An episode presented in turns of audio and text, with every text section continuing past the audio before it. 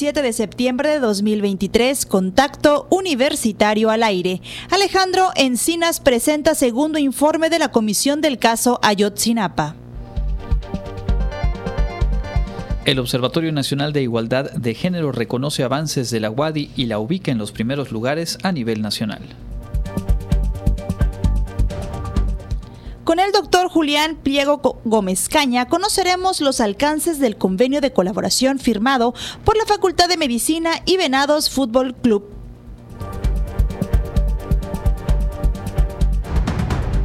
Y Clarisa Carrillo nos comparte los detalles de las nuevas convocatorias del programa WADI Coursera for Campus. Con esta y más información, arrancamos Contacto Universitario.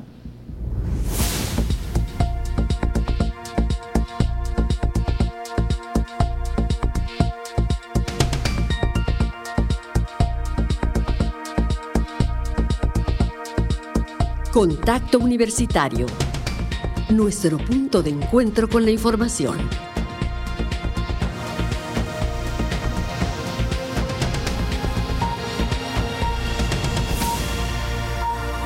Contacto Universitario muy buenas tardes, hoy miércoles 27 de septiembre, una emisión más de Contacto Universitario, transmitiendo desde Radio Universidad, les saluda Jensi Martínez a nombre de las personas que integramos este equipo informativo.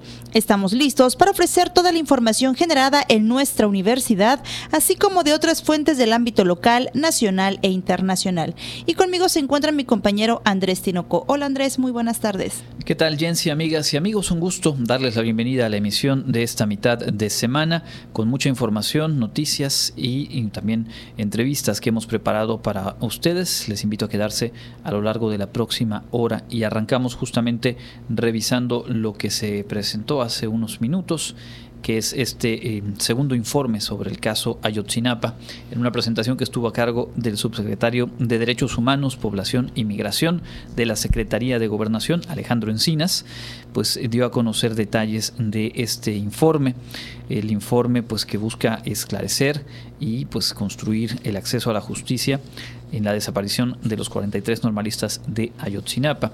Durante la semana, los padres de estudiantes se negaron a recibir este mismo informe por parte de la presidencia con el principal argumento de que es un informe incompleto toda vez que no se ha entregado eh, la documentación completa por parte del ejército.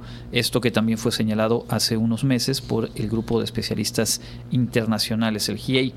Como comentamos ayer, el presidente López Obrador ordenó hacer públicos los documentos, grabaciones y relatorías sobre este caso, los cuales iban a ser entregados a familiares, pero tampoco eh, pues, eh, optaron por hacer esa recepción. El presidente insistió en que los archivos son todos los que tiene en su poder el gobierno federal, incluyendo al ejército mexicano. Eso fue, digamos, en los días previos, el día de ayer. Hoy se da eh, este informe en el cual hay varios puntos que se van destacando en las notas periodísticas que eh, podemos revisar a esta hora. Como respuesta a las interrogantes y críticas sobre presuntos vínculos de los estudiantes desaparecidos con grupos del crimen organizado, el subsecretario Encinas rechazó que exista alguna relación o que de las indagatorias se pueda confirmar ese vínculo. También dio a conocer que la defensa de Tomás Cerón, quien fuera director de la Agencia de Investigación Criminal durante el sexenio pasado, obtuvo un amparo para que el gobierno y las autoridades eh, mexicanas no puedan calificarlo como un torturador por su implicación en el caso. Hay que recordar que Tomás Herón se encuentra en el Estado de Israel y que las gestiones que se han llevado hasta el momento pues no han podido concretar su extradición. Alejandro Encinas dio a conocer que hasta la fecha se han detenido a 132 personas implicadas en la desaparición de los estudiantes, de entre los que destacan 41 integrantes del Grupo Guerreros Unidos, así como 71 policías.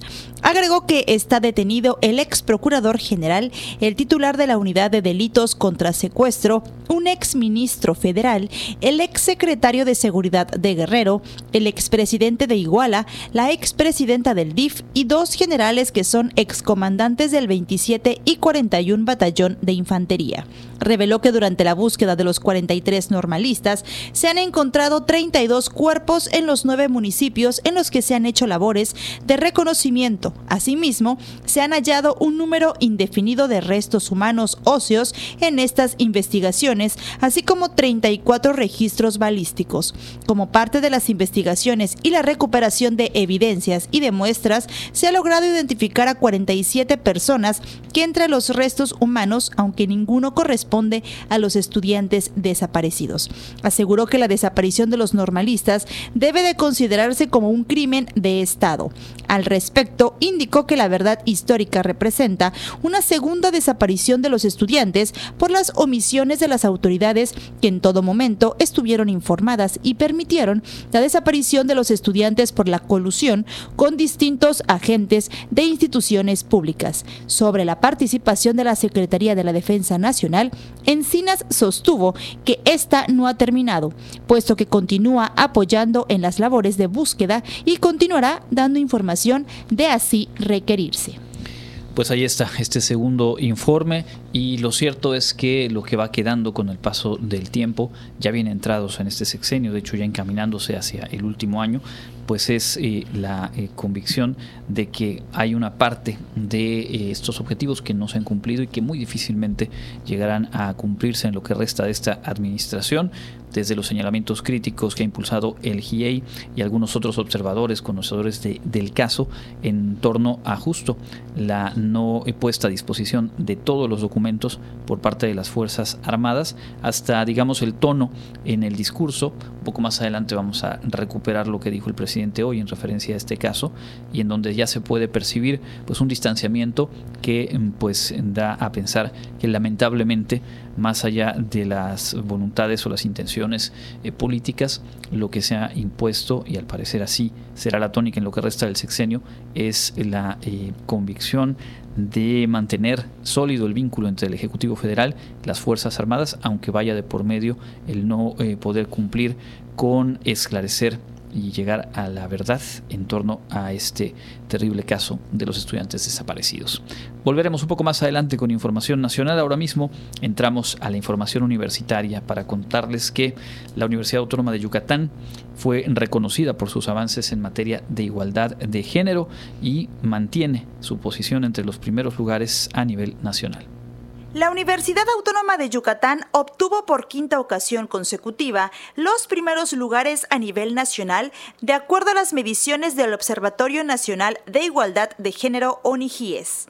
La responsable del Programa Institucional de Igualdad de Género de la UADI, Leticia Paredes Guerrero, informó que la UADI fue acreedora de esta distinción otorgada por la Red Nacional de Instituciones de Educación Superior Caminos para la Igualdad, RENIES Igualdad, por obtener la mayor calificación entre 48 instituciones de educación superior de México. Cabe recordar que eh, desde 2017 la Universidad Autónoma de Yucatán, junto con 48 instituciones de educación superior, eh, participan en una evaluación que les van haciendo acerca de los avances en materia de transversalización e institucionalización de la perspectiva de género en, en cada institución. Y estos, estos avances van mostrando, estos avances en, en, transversalización e institucionalización, dan como resultados el índice de igualdad de género. En este sentido, para poder lograr medir esos avances, tenemos una serie de indicadores o una serie de condiciones que la universidad tiene que cumplir. En tal sentido, explicó que el observatorio realizó la medición sobre los avances en materia de igualdad de género durante los años 2018, 2019, 2020 y 2021 y los resultados muestran que año con año se ha tenido avances importantes al grado de consolidación señaló que a partir de la sistematización de la información de los ejes, se crea el índice de igualdad de género que toma como parámetro una escala del 0 al 5, donde 0 significa un avance nulo y 5 un avance consolidado. para 2020 pasamos a 4.1. Y el pasado agosto dieron a conocer los resultados de la evaluación de 2021 y volvimos a obtener el primer lugar a nivel nacional. A nivel nacional el índice es de llegó 2 y nosotros eh, somos, nuestro índice es de 4.2. Cabe señalar que el mayor índice que podemos lograr es 5 y en ese sentido realmente pues nos faltan muy poquitos, muy poquitas décimas para poder llegar al máximo esperado. Cabe destacar que el ONIGIES nace como una apuesta colectiva a favor de la construcción de espacios de conocimiento libres de sexismo, segregación, violencia, discriminación y cualquier otra forma de desigualdad basada en la condición de género de las personas que integran las comunidades académicas en México. Para Contacto Universitario, Jensi Martínez. Entre otras noticias, otorgan reconocimiento como espacio 100% libre de humo de tabaco y emisiones al campus de Ciencias Sociales, Económico Administrativo y Humanidades de la UADI. Las distintas facultades que integran el campus de Ciencias Sociales, Económico, Administrativo y Humanidades de la Universidad Autónoma de Yucatán recibieron reconocimientos como espacios 100% libres de humo de tabaco y emisiones por parte de la Secretaría de Salud del Estado a través de la Coordinación General de Servicios de Salud de la UADI. Durante el evento, el rector de la universidad, Carlos Alberto Estrada Pinto, destacó que este paso es muy importante para la universidad. Se ha hecho este gran equipo pues para poder cumplir con todos los requisitos, llevar a cabo todas las acciones necesarias para poder tener este certificado, este reconocimiento y que podamos cuidar la salud de todas las personas de la comunidad universitaria. En este caso, pues estamos hablando del, del campus que tiene la mayor cantidad de personas. Ahora que ya yo voy a llegar a la Facultad de Contaduría y Administración la próxima semana, pues vamos a estar hablando de pues más de 7 mil personas ahí concentradas que se está cuidando su salud, su desarrollo, Apuntó que esta entrega es un conjunto de trabajo vinculativo e interdisciplinario con miras de actividades de promoción y prevención del consumo de tabaco y adicciones. Por su parte, el coordinador general de los servicios de salud de la UADI, Edgar García Santamaría, comentó que la universidad y la coordinación a su cargo siempre se han preocupado por atender programas que tienen un impacto en la promoción y prevención de la salud. Por consiguiente, este programa ha sido todo un programa muy fortalecido, muy consolidado y para nosotros siempre va a ser prioritario. Principalmente porque el tabaquismo tiene doble impacto, no solamente social, cultural, sino la cuestión de adicciones. Y desde luego esto en el personal de nuestros derechohabientes de la propia universidad, como nuestros alumnos, personal académico, administrativo y manual, siempre va a ser algo que vamos a estar promoviendo, fomentando. En esta ocasión, recibieron reconocimientos como espacios 100% libres de humo de tabaco y emisiones las facultades de Contaduría y Administración, Derecho, Educación, Psicología y Antropología, así como la Biblioteca del campus. Para Contacto Universitario, Clarisa Carrillo pues ahí está un trabajo muy importante el que se ha venido desarrollando y del que hemos platicado a lo largo del año en materia de espacios libres de humo de tabaco y emisiones en toda la universidad. Felicidades a estos espacios que han sido reconocidos en la mañana de hoy. Por cierto, mañana llega ya la fecha de lo que platicamos aquí hace algunos días atrás, eh, la reunión de bibliotecarios de la península de Yucatán. Se abordarán temas como las bibliotecas en la era post-pandemia y la inteligencia artificial en estas instituciones. La Universidad Autónoma de Yucatán llevará a cabo la vigésimo novena reunión de bibliotecarios de la península de Yucatán, donde se abordarán temas como las bibliotecas en pospandemia, la inteligencia artificial en estas instituciones, así como la conservación y bienes documentales, entre otros. La coordinadora general del Sistema Bibliotecario de la UADI, Ligia Ancona Martínez, detalló que este espacio, que se realizará los próximos días 28 y 29 de septiembre, de manera virtual, tiene como fin la actualización de personas que se dedican a la bibliotecología, ciencias de la información y comunicación. El sistema bibliotecario de la universidad está integrado pues por 11 bibliotecas y una coordinación. Las bibliotecas pues están, están ubicadas en diferentes sitios, desde los campus hasta los, los bachilleratos, las preparatorias, eh, también tenemos la de Tizimín, la biblioteca central, eh, la biblioteca del CIR Sociales. En total son 11, eh, que proporcionan servicios de información a toda la comunidad eh, universitaria todos los estudiantes de todos los niveles, desde los bachilleratos hasta el posgrado, a los profesores. Eh, esa es la función principal, hacer, eh, proporcionar servicios de información, hacer llegar a toda esta comunidad que está formada por más de 25 mil estudiantes los servicios de información que requieran para su formación académica y en general su formación humana. Explicó que como parte del programa habrá conferencias magistrales, talleres, ponencias y mesas panel. Todas esas actividades estarán a cargo de especialistas de instituciones como la Universidad Nacional Autónoma de México, Universidad Autónoma de San Luis Potosí, de la Biblioteca del Instituto Nacional de Antropología e Historia, por mencionar algunos. Es un espacio que nos permite la actualización. Bueno, para empezar está dirigido a todo el público, pero principalmente a quienes se dedican a la bibliotecología, a los servicios bibliotecarios, a las ciencias de la información y la comunicación, y que de alguna manera se vinculan con proporcionar este, este tipo de servicios. Eh, es un espacio que nos permite la actualización de todas estas personas, eh, intercambiar eh, opiniones, intercambiar conocimientos, cómo se están solucionando los problemas en otras en otras partes, qué cosas nuevas están ocurriendo en el término, en términos de, toda la, bibliotecología y este, las problemáticas diferentes que se presentan en las bibliotecas y no solamente en cuestiones de bibliotecología muy muy exactamente, sino tenemos temas distintos, ¿no? Eh, ¿Qué pasó con la pandemia, por ejemplo, en las bibliotecas? Está está el tema este, ¿no? Entonces es un espacio que nos permite todo esto y que es un referente a nivel regional. Esta vigésimo novena edición se realizará de manera virtual con el fin de que los interesados puedan participar en todas las actividades. Las transmisiones serán en la página de Facebook Coordinación de Bibliotecas Wadi. Para Contacto Universitario, Jensi Martínez.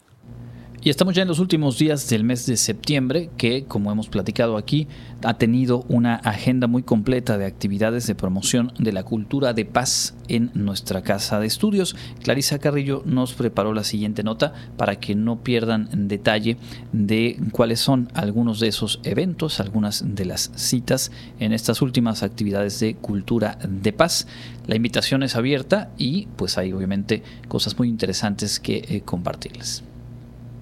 Antes de finalizar el mes de septiembre, las distintas dependencias de la Universidad Autónoma de Yucatán ofrecen actividades como conferencias, mesa panel y foros, todo en el marco de cultura de paz. Para todas y todos aquellos interesados, aún se llevan a cabo las conferencias que enmarcan el tercer diálogo juvenil por la Agenda 2030, el cual se realiza del 25 al 29 de septiembre. Este miércoles 27 se realizó la mesa de diálogo La importancia de la salud mental en las juventudes de Yucatán, así como la entrega de reconocimientos a las facultades y biblioteca que integran el campus de Ciencias Sociales, Económico-Administrativas y Humanidades, como espacios 100% libres de humo de tabaco y emisiones.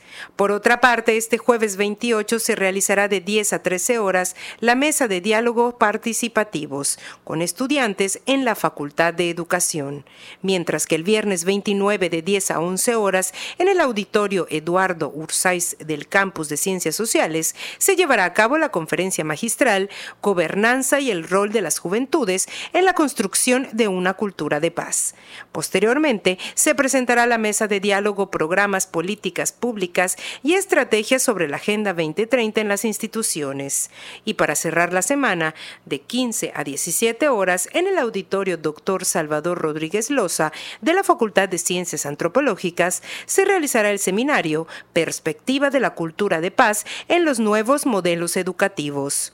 Cabe recalcar que en todos los eventos participarán autoridades universitarias, el Ayuntamiento de Mérida, el Gobierno del Estado y la Organización de las Naciones Unidas para la Educación, la Ciencia y la Cultura en México. Para consultar más a detalle esta cartelera de eventos, puede visitar la página oficial del Facebook de la Universidad Autónoma de Yucatán. Para Contacto Universitario, Clarisa Carrillo. Y antes de cerrar este bloque de noticias, la Facultad de Medicina Veterinaria y Zootecnia ofrecerá un curso sobre el manejo de serpientes. Karen Clemente nos tiene los detalles. Identificación de especies, manejo de las serpientes y enfermedades frecuentes son algunos de los aspectos que abordará el curso taller Manejo y Clínica de Serpientes No Venenosas en Cautiverio que ofrecerá la Facultad de Medicina Veterinaria y Zootecnia. Este curso va dirigido a los médicos veterinarios o tecnistas, biólogos o personas mayores de edad interesadas en el tema. Se realizará el próximo 26 de enero de 2024, de 9 de la mañana a 19 horas en las instalaciones de la facultad. De acuerdo con el temario presentado, el curso taller comprende al menos seis módulos. Fundamentos para la identificación de especies. Diversidad de especies más demandadas como nuevos animales de compañía. Manejo de serpientes no venenosas en cautiverio y sus terrarios. También, enfermedades frecuentes en consulta veterinaria, clínica de serpientes no venenosas y uso de ultrasonografía para identificación de los principales órganos. El costo va de los 1.300 pesos para estudiantes a los 1.600 para profesionistas. Además, para poder participar, todos los interesados deberán comprobar su mayoría de edad. Para más información o inscripciones pueden enviar un correo a jose.mucula.correo.wadi.mx o a andrea.buenfil.correo.wadi.mx de lunes a viernes de 8 de la mañana a 2.30 de la tarde. Para Contacto Universitario, Karen Clemente.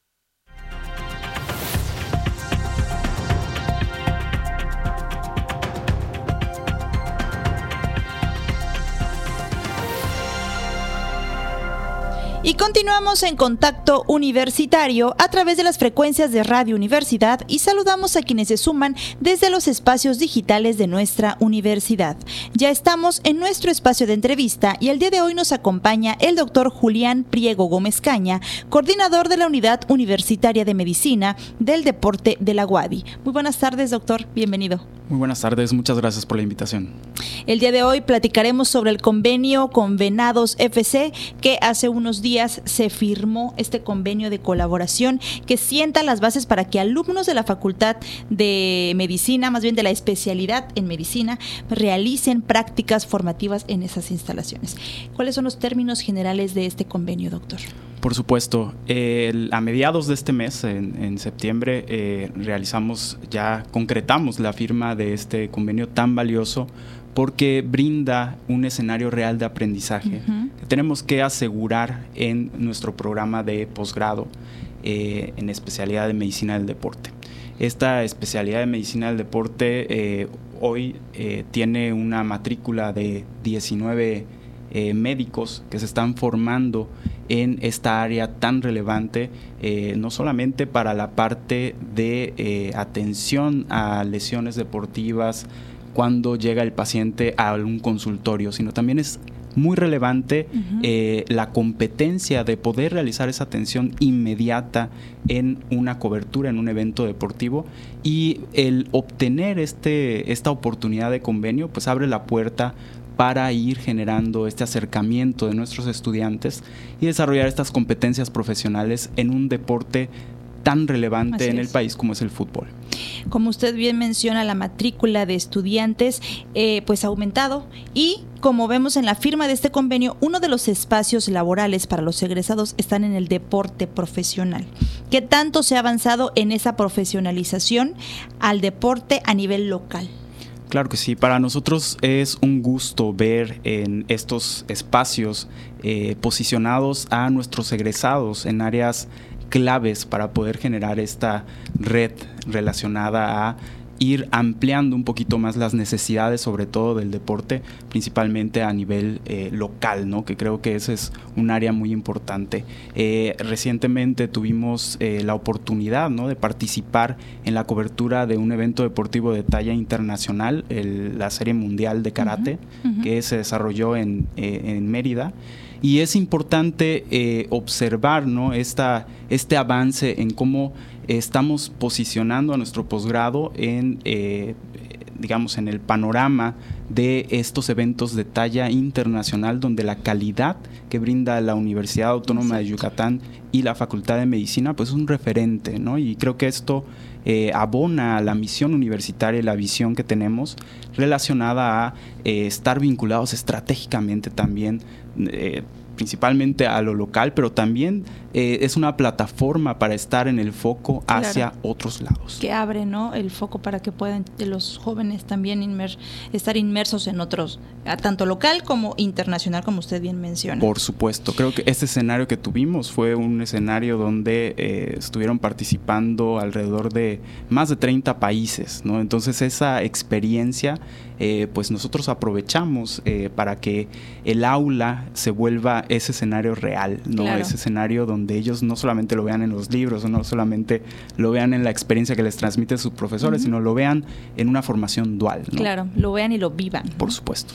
Doctor, el convenio, ¿cuál va a ser su vigencia y cómo se va a realizar este manejo de jóvenes que van a estar realizando sus prácticas? Claro, este convenio sienta las bases para ir avanzando en una colaboración que hemos tenido ya eh, digamos, en años pasados con eh, clubes y eh, pues inicia, ¿no? Por la colaboración que tuvimos con la cantera de Venados Fútbol Club y por la iniciativa de alumnos, por la iniciativa también de los principales actores relacionados en la parte del fútbol, pues se empieza a dar este camino con un convenio que inicialmente tiene una duración de un año, pero que se pretende ir renovándose a lo largo del tiempo.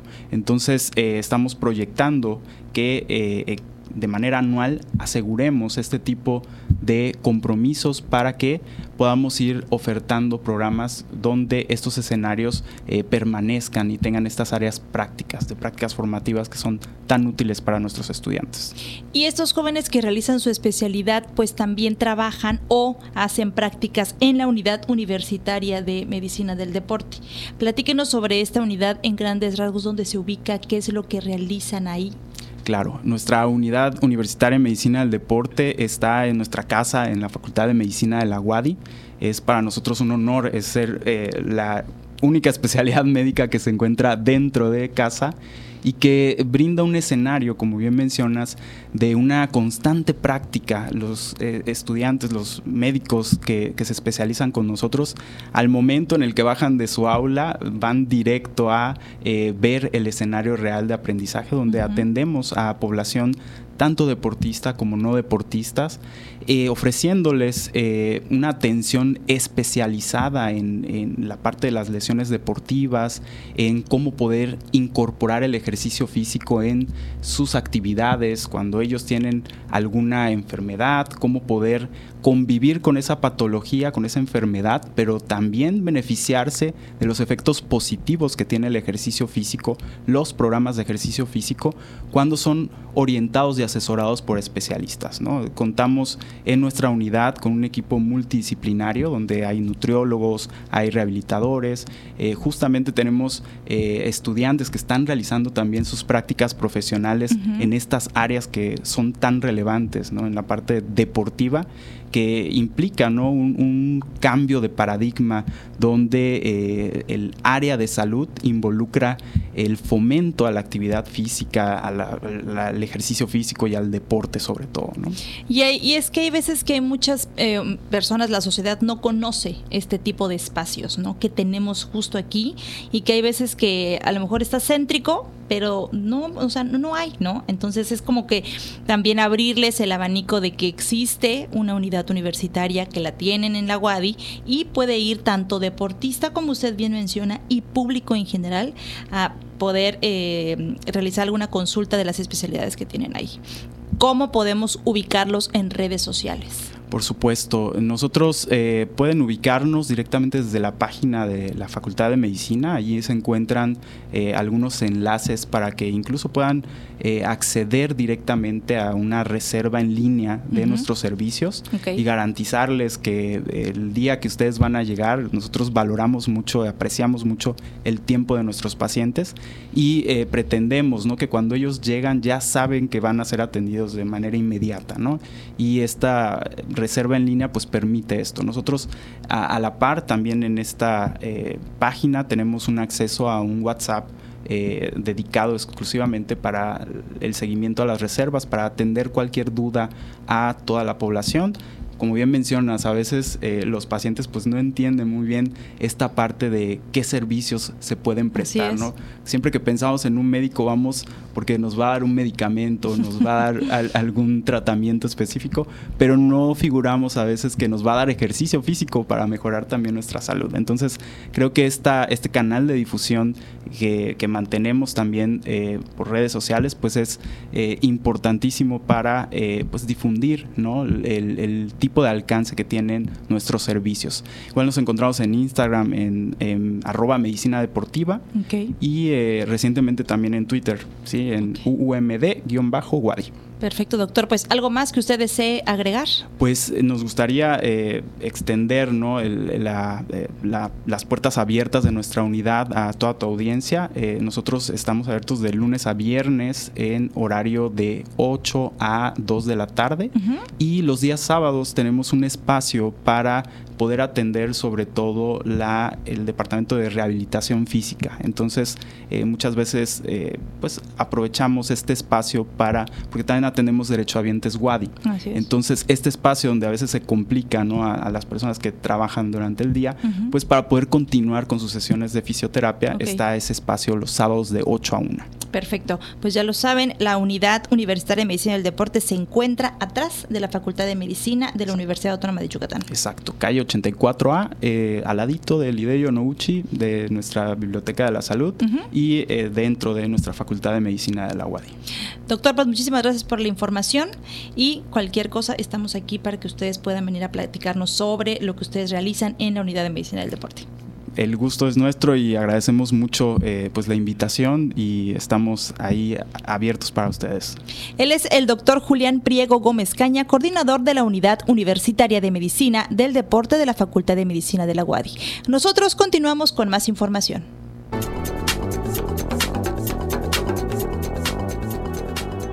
El Comité Institucional para la Atención de Fenómenos Meteorológicos Extremos de la UADI informa que este miércoles 27 de septiembre tenemos un ambiente caluroso con cielo medio nublado y posibilidad de lluvias.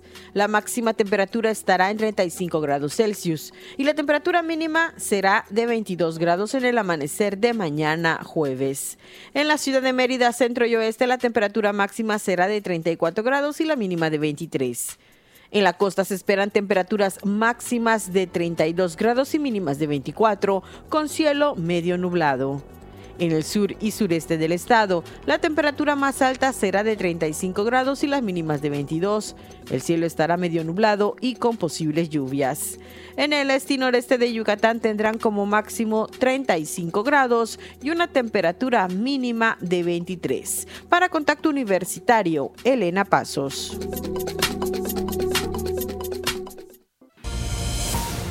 Entra en contacto 99 99 24 92 14 y WhatsApp 99 99 00 22 22. Estamos de vuelta en contacto universitario a través de Radio Universidad con la información nacional antes de ir a, compartirles lo más destacado desde el ámbito local. El presidente López Obrador informó que investigará la contratación de seguros de vida para trabajadores del Banco del Bienestar la cual eh, podría alcanzar montos de hasta 17 millones de pesos. Esto a pesar de que la ley de austeridad republicana prohíbe explícitamente la contratación de seguros para servidores públicos. Ayer el periódico El Universal dio a conocer que de acuerdo con una licitación realizada este año, se busca cubrir a un máximo de 9.784 empleados entre ellos operativos eventuales y mandos medios y superiores, por siniestros o por fallecimiento e incapacidad total, así como invalidez o incapacidad permanente total. Se indica que la suma asegurada básica será el equivalente a 40 meses de su salario ordinario bruto mensual y la prima correspondiente sería cubierta por el Banco del Bienestar, algo que pues va en contra de lo establecido por esta ley de austeridad, un asunto que eh, se publica ayer y hoy tiene esta respuesta ahí en la conferencia matutina. Continuando con la información del caso Ayotzinapa, tras los desencuentros con los abogados y padres de los 43 normalistas desaparecidos de Ayotzinapa, el presidente Andrés Manuel López Obrador afirmó que independientemente de si nos creen o no nos creen, seguirá con la investigación porque es un asunto que tiene que ver con nuestras convicciones y conciencia. En la conferencia de prensa de hoy, afirmó que el compromiso de su administración es seguir la investigación y continuarán hasta conocer toda la verdad y, lo más importante, saber dónde están los jóvenes. Ayer martes, desde el Zócalo Capitalino, padres de los normalistas externaron su molestia a nueve años de los hechos y sin respuesta de qué pasó con sus hijos. Hilda Hernández, mamá de César Manuel González Hernández, uno de los 43 normalistas desaparecidos, dijo que en este camino ha observado muchas irregularidades y mentiras. Bueno, pues ahí está lo que decíamos hace un rato. Eh, se va pues siendo cada vez más claro el desencuentro, la distancia entre las padres, madres y pues el entorno de los estudiantes desaparecidos y el actual gobierno, muy diferente a lo que se vivió en 2018 después del proceso electoral ya como presidente electo, cuando el presidente de la República sostuvo eh, la primera de varias reuniones con estos mismos colectivos, con los padres de familia, con sus representantes legales en donde había obviamente una expectativa de que se pudiera llegar a esclarecer este caso. Vamos a escuchar a continuación lo más destacado de la información local. Estamos en contacto universitario.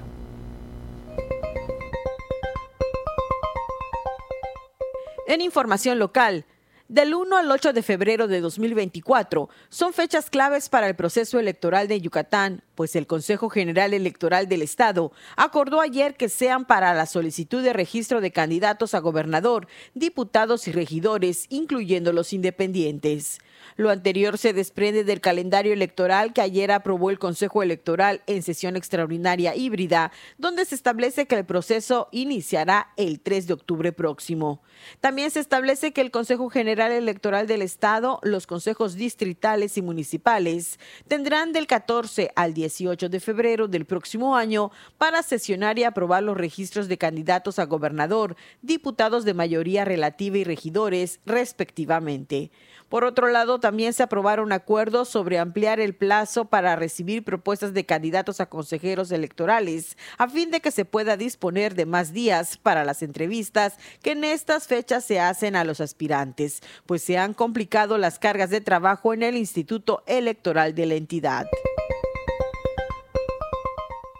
Defensores de los derechos de los animales en Yucatán buscan acabar con el sacrificio de perros y gatos que sean atrapados en las calles mediante una propuesta de ley que obligaría a dueños de mascotas a esterilizarlas. Sobre el tema, el representante en Yucatán de la asociación Un Millón de Esperanzas, Raúl Argaez Ortega, informó que entregarán una iniciativa a los diputados federales y locales de Yucatán para que promuevan cambios en la ley de salud para que la esterilización de mascotas no sea opcional, sino obligatoria. La iniciativa se hará de manera formal el 8 de octubre próximo, en el marco del evento América Unida por los Seres Sintientes, el cual se hará aquí en Mérida. Según la Secretaría de Salud de Yucatán, en el estado existen más de 50 mil perros y gatos que deambulan en las calles de la ciudad y municipios del interior del estado. Anualmente, 2 mil perros fallecen atropellados en las calles de Mérida, lo que equivale en promedio a cinco perros muertos diariamente en la vía pública. Para Contacto Universitario, Elena Pasos. 14 con 42 minutos y continuamos en contacto universitario y es que la Comisión Federal para la Protección contra Riesgos Sanitarios, COFEPRIS, presentó la ruta que llevará a cabo con laboratorios de biológicos y reactivos de México para instalar la especie de farmacia en la Ciudad de México con todas las medicinas del mundo propuesta por el presidente López Obrador. Dicho proyecto fue anunciado por el titular del Ejecutivo apenas el pasado 2 de agosto en otro intento de terminar con el desabasto nacional de medicamentos que se agravó desde 2019 y continúa actualmente. Cabe recordar que Birmex participó en el proyecto fallido en conjunto con la Oficina de las Naciones Unidas de Servicios para Proyectos que tenía la misma finalidad y fue cancelado en octubre de 2022 por su ineficiencia ineficacia. La ruta de acompañamiento regulatorio, detalló la COFEPRIS en un comunicado, consiste en visitas de verificación que ya iniciaron. Ahí está entonces un asunto más de propaganda hasta ahora. Veremos si se logra concretar. Lo cierto es que pues una de las también apuestas iniciales del actual gobierno, así como hablábamos del caso Ayotzinapa, pues tuvo que ver con la adquisición de medicamentos y con el poner fin al desabasto. Un desabasto que en algunos casos, en algunos padecimientos en concreto, en algunas zonas del país, pues se ha acentuado a lo largo de esta administración, no porque en otras no hubiera existido, pero obviamente ante la meta tan ambiciosa que se fijó el, actual gobierno, comparando o hablando de un servicio de salud pública comparable con los de los países más avanzados en materia de eh, servicios de salud, pues ha dejado obviamente mucho que desear. está esta propuesta y lo cierto es que por ahí eh, pues todo, todo y nada por concretarse más allá de que COFEPRIS ponga manos a, la obra, si hasta ahora no se ha consolidado un sistema de adquisición y distribución de medicamentos en el país, pues suena complicado que en lo que resta del sexenio esta iniciativa lograra concretarse. Y aún si ocurriera, pues estamos hablando de un punto específico de la geografía nacional en la cual habría ese acceso cuando el compromiso y la responsabilidad del Estado pues tiene que ver con todo el territorio y con todas y todos los eh, mexicanos. Vamos a escuchar a continuación lo más destacado en la información internacional. Nos lo presenta nuestra compañera Elena Pasos.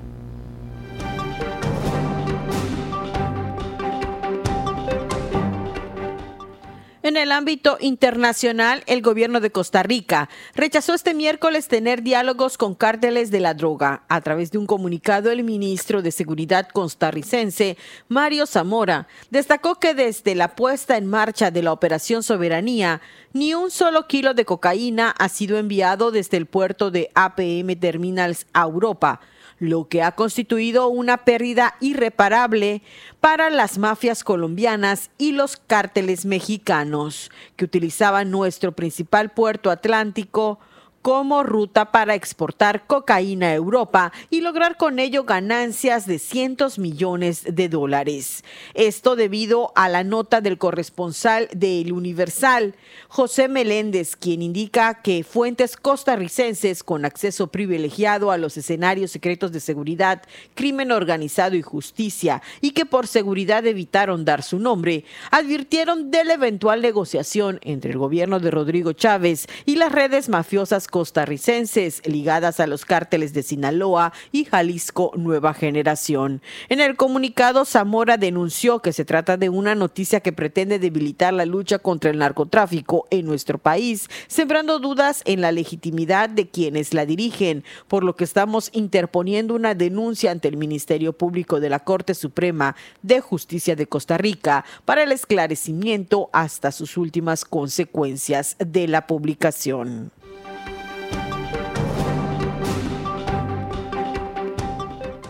Una astronauta de la NASA y dos cosmonautas rusos regresaron a Tierra este miércoles tras estar más de un año atrapados en el espacio. El estadounidense Frank Rubio batió un récord al vuelo espacial más largo de una estadounidense como resultado de su estancia ampliada. Lo que debería haber sido una misión de 180 días se convirtió en 371 días. Rubio pasó más de dos semanas en el espacio que Mark Van Day, que tenía el récord anterior de la NASA por un único viaje espacial. Puede que Rubio mantenga su récord durante una temporada, pues la NASA no tiene planes actuales de más misiones de un año o más. El equipo recorrió 253 millones de kilómetros desde que despegaron de Kazajistán el pasado septiembre y dio la vuelta al mundo casi seis mil veces. Para Contacto Universitario, Elena Pasos.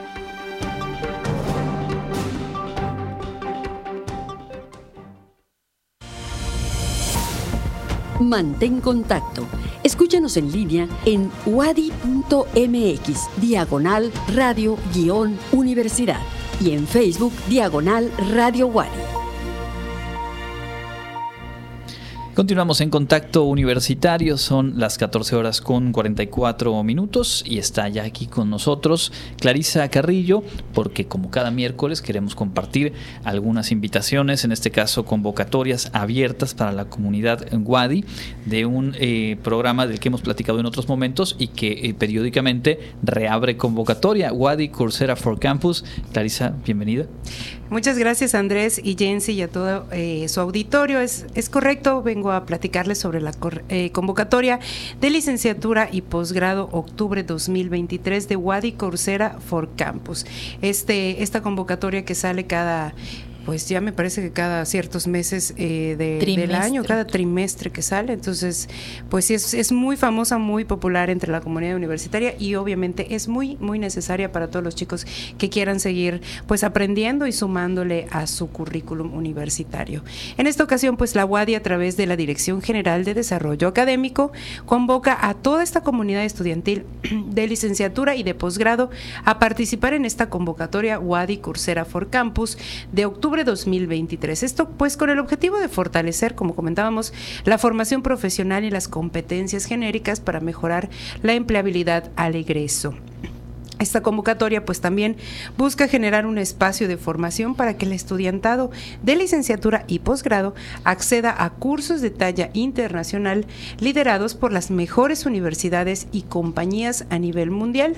En esta plataforma se podrán tomar cursos relacionados con el perfil de egreso de cada programa educativo que pues actualmente están cursando las chicas y los chicos, así como temáticas de tendencia internacional como son por ejemplo los objetivos de desarrollo sostenible que eh, la UADI siempre está platicando y, promoviendo, así como la cultura de paz, que justamente estamos en, estas, en este mes de cultura de paz, la adopción tecnológica y la transformación digital, así como el liderazgo y el trabajo en equipo, cultura empresarial, espíritu emprendedor y muchísimos otros temas más que son de interés para los jóvenes.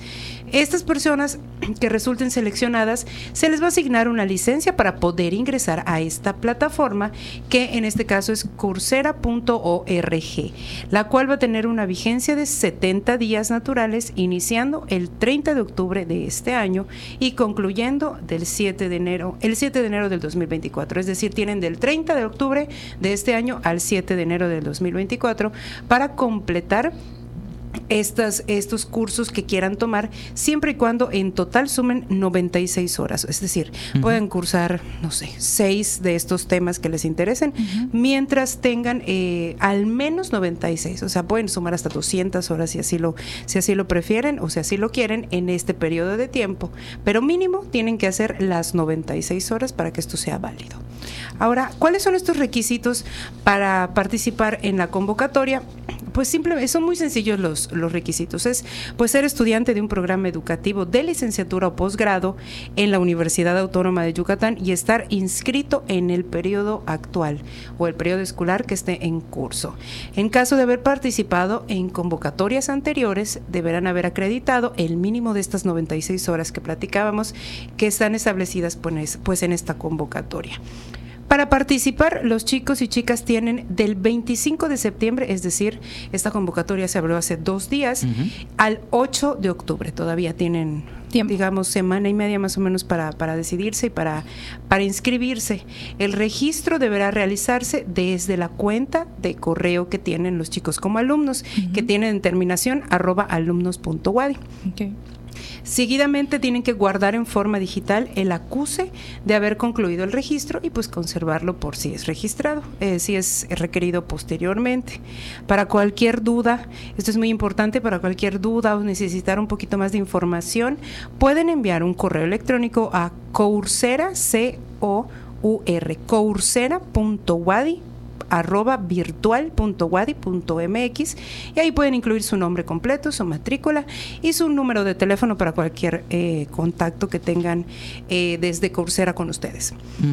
Em, los resultados, antes de que... los resultados... ¿No te he dejado hablar? Ahorita te dejamos hablar. Te escucho. Los resultados de todo este proceso de análisis se van a dar a conocer el 26 de octubre. Ahora sí, para iniciar con los cursos el 30 de octubre. Yo dije, ahora sí ya lo vas a dejar de hablar. Ahora sí ya te dejo hablar. Casi. Adelante. no, creo que es, interesante. Ahora mientras te escuchaba, eh, abrí la página de Coursera y está justo entre las pestañas, Coursera para individuos, para negocios, para universidades, que es en este caso lo que corresponde. Y está de verdad muy interesante porque eh, hablan aquí de más de 275 universidades y empresas líderes de diferentes ámbitos que ofrecen aquí cursos que son asincrónicos, que dan obviamente la posibilidad de que cada quien se organice de acuerdo con su tiempo. Y como bien decías, el compromiso para quienes aplican a esta convocatoria de Wadi es al menos 96 horas completarlas, pues porque obviamente son espacios que eh, pues se dan o se asignan a quienes resultan dentro de esta convocatoria. Y las áreas en las cuales se pueden eh, capacitar van desde datos y análisis, ciencias de, de la computación, mercadeo, finanzas, liderazgo y desarrollo personal. Hace poco platicaba con un ya casi egresado de la licenciatura en comunicación social y me decía es que realmente ha sido una herramienta muy interesante porque él, más allá de los contenidos de su currículo, ha podido eh, meterse más en temas de marketing y hablando de empresas como Google, como Meta, que ellas mismas ponen aquí en la plataforma cursos que después pues ellos suman a su currículum, suman a su mochila para ingresar al campo laboral. La verdad es que está muy interesante y obviamente es algo eh, que pone la WADI al acceso de quienes responden a esta convocatoria de manera gratuita. Sí, y hay que aprovechar que, que como comentas, no es de manera gratuita y todos tienen la, la posibilidad de entrar y de cursar todos estos, estos este, talleres, estos cursos que, que me comentas, son más de 200 universidades que están eh, disponibles, no solo nacionales, sino internacionales. Entonces, eh, para todos aquellos chicos que pues no alcancen a entrar a esta, a esta convocatoria, como comenta Jensi, es trimestral, pueden eh, esperar un poquito más y entrar otra vez. O sea, esto es, es algo que la UADI promueve muchísimo entre sus estudiantes, tanto de licenciatura como de posgrado. Y estar pendientes, porque al menos en la convocatoria anterior hubo esta de la que hablamos dirigida a estudiantes y también una más para el personal académico, inclusive administrativo, podíamos eh, aplicar.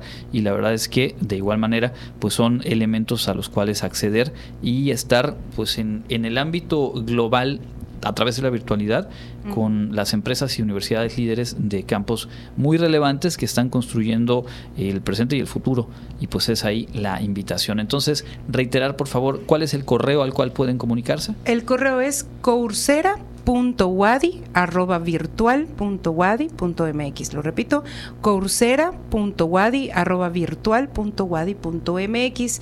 Para eh, para ver un poquito más sobre la convocatoria claro que aquí lo dijimos de manera expresa hay, hay muchísimos más este, en detalles. Pueden entrar a nuestras páginas de Facebook a la Universidad Autónoma de Yucatán ya sea a esa o a la página del rector oficial que es Carlos Alberto Estrada Pinto. Ahí está el enlace donde le hacemos clic. Y podemos ver toda la convocatoria completa. Es más, tiene hasta lo último el forms para poder llenar e inscribirse. Y tienen hasta el 8 de octubre. Hasta el 8 de octubre. Desde el, o sea, ya está abierta desde el 25 y hasta el 8 de octubre tienen los chicos para ingresar y para poder ver un poquito más sobre de qué se, de qué se trata Coursera for Campus. Muy bien, pues muchísimas gracias, Clarisa. De nada, muchas gracias a ustedes, Jensi, Andrés. Vamos a la agenda universitaria. ¿Cuáles son las actividades e invitaciones eh, próximas en nuestra casa de estudios?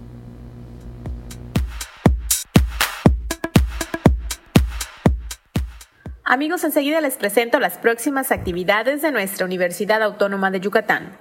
¿Te gustaría ser donador de Fundación Wadi y no sabes cómo? Te invitamos a visitar la página en Facebook Fundación Wadi y seguir los pasos para apoyar a que más estudiantes continúen y concluyan sus estudios. Informes al correo fundacionwadiac.gmail.com o al teléfono 9992 68 57 17 de lunes a viernes de 9 a 4 de la tarde. Sigamos compartiendo el orgullo de ser Wadi. Invitamos a toda la comunidad universitaria a participar en el primer Congreso Nacional de Marsupiales Americanos 2023, el cual se llevará a cabo del 17 al 19 de octubre en nuestro Centro Cultural Universitario Wadi. Si quieres más información, puedes consultarla en la página de Facebook Primer Congreso Nacional sobre Marsupiales Americanos. La Dirección General de Desarrollo Académico, a través de la Coordinación General del Sistema Bibliotecario, les invita a la vigésimo novena reunión de bibliotecarios de la península de Yucatán, que se llevará a cabo los días 28 y 29 de septiembre. Si deseas más información sobre el programa, puedes consultarlo en la página de Facebook Coordinación de Bibliotecas WADI. A nuestra comunidad universitaria el próximo viernes 29 de septiembre de 2023, la magia de la música clásica nos une. Acompáñanos en una sinfónica especial para estudiantes y personal Wadi. Cupo limitado. Regístrate en speraza.correo.wadi.mx o con los coordinadores culturales de tu escuela. El acceso comienza a las 8.30 de la mañana. No olvides llegar temprano para que no te pierdas esta experiencia inolvidable. ¿Eres egresado de la Universidad Autónoma de Yucatán? Te invitamos a consultar los más de 25 cursos que el programa Egresado Jaguar tiene para ti. Puedes pedir información al teléfono 9999 30 21 20 de lunes a viernes de 8 a 15 horas o escribir al correo seguimiento.egresados@correo.wadi.mx. Esto ha sido lo más relevante de la agenda universitaria. Mi nombre es Fabiola Herrera Contreras, Comunicación Digital, Audiovisual e Identidad. Muchas gracias a Fabiola y a todo el equipo que conforma la producción de este informativo que está a punto de llegar al cierre de hoy en sí. Así es, Andrés, con esto llegamos al final de nuestra emisión. Agradezco mucho que nos hayan acompañado en este miércoles 27 de septiembre. Agradezco también a Norma Méndez que está en los controles y transmitiendo desde Facebook y a todo el equipo que hace posible este noticiero. Les recuerdo que mañana a las 8 en punto los esperamos en edición matutina con Elena Pasos Enríquez y a las 2 de la tarde tarde con más información relevante. Mi nombre es Jensi Martínez, me despido de ustedes como siempre. Fue un gusto haber compartido este espacio de noticias. Andrés, nos escuchamos el día de mañana. Hasta mañana, Jensi. A la gente que nos escucha, la invitación a quedarse con la programación de Radio Universidad. Tenemos Inmortales de la Música en unos minutos más. A las seis y media de la tarde, Combo Cuates, con lo mejor del cine y las pantallas. A las siete y media, la retransmisión de Universo Deportivo. Y a las ocho y media de la noche, nuestro especial musical de esta semana con Israel Bagundo, dedicado a la música y la vida de Abril Lavigne. Así que con eso les acompañamos en lo que resta de esta tarde y el inicio de la noche. Gracias por su sintonía y quédense con las eh, frecuencias de Radio Universidad. Hasta mañana. Contacto Universitario, nuestro punto de encuentro con la información una producción de la Coordinación de Comunicación Institucional de la Universidad Autónoma de Yucatán.